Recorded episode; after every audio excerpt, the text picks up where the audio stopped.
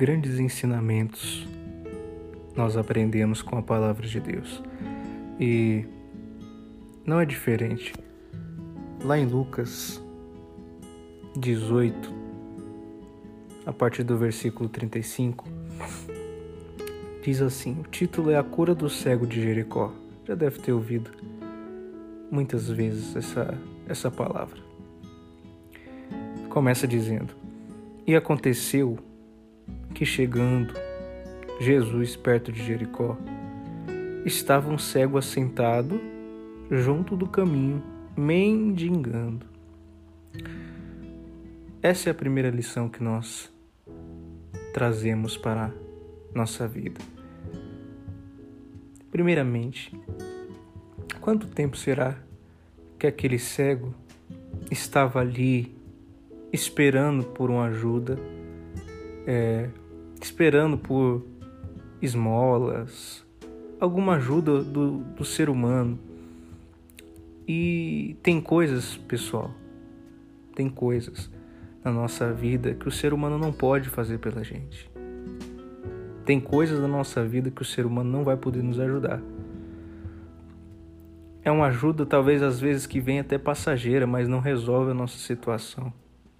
E ali ele estava naquela situação, mendigando, esperando uma mão amiga, esperando uma ajuda, alguém que viesse é, ter compaixão, misericórdia dele.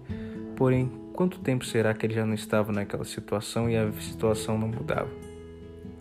Então, a primeira, o primeiro ensinamento é aquilo que não espere das pessoas, não espere receber das pessoas aquilo que elas não podem te dar. Não espere das pessoas aquilo que elas não podem te dar. E continua dizendo: E ouvindo passar a multidão, perguntou o que era aquilo. O cego perguntou às pessoas. E disseram que Jesus Nazareno passava por ali. Então clamou, dizendo: Jesus, filho de Davi, tem misericórdia de mim. Segunda Segundo ensinamento. Quando ele soube que Jesus estava passando, ele logo de pronto clamou porque ele sabia que a oportunidade batia na porta. Ele sabia que a oportunidade estava batendo em sua porta e ele poderia não ter mais aquela oportunidade. Então a segunda o segundo ensinamento, aproveite as oportunidades. Aproveite as oportunidades que Deus traz até você. Deus cria situações para que nós venhamos ter oportunidades de sermos abençoados. Então aproveite as oportunidades que o próprio Deus gera na sua vida para que você seja abençoado. E continua lá no versículo 39. E os que iam passando repreendiam para que se calasse. Mas ele clamava ainda mais: filho de Davi, tem misericórdia de mim. Ou seja, aquelas pessoas que ele esperava ajuda eram pessoas que queriam jogar um cal na fé dele. Mais um ensinamento. Mais um ensinamento. Essas mesmas pessoas que talvez você espere ajuda serão as mesmas pessoas que talvez jogarão um cal na sua fé, não te motivarão com seus objetivos e com seus sonhos. Portanto, se você tem fé, meu amigo, use e não olhe para ninguém. Porque muitos para dizer você não vai conseguir, na caminhada vai ter. Mas a sua fé, ela te leva a conquistar coisas sobrenaturais e ocultas que você nem imagina. E foi o que aconteceu na vida daquele cego. Então, por mais que as pessoas tentem parar a sua fé, falar que você não vai conseguir ou que aquilo que você está tentando não vai dar certo, se você está focado, se você está focado naquilo, com toda certeza aquilo vai se realizar. E continua.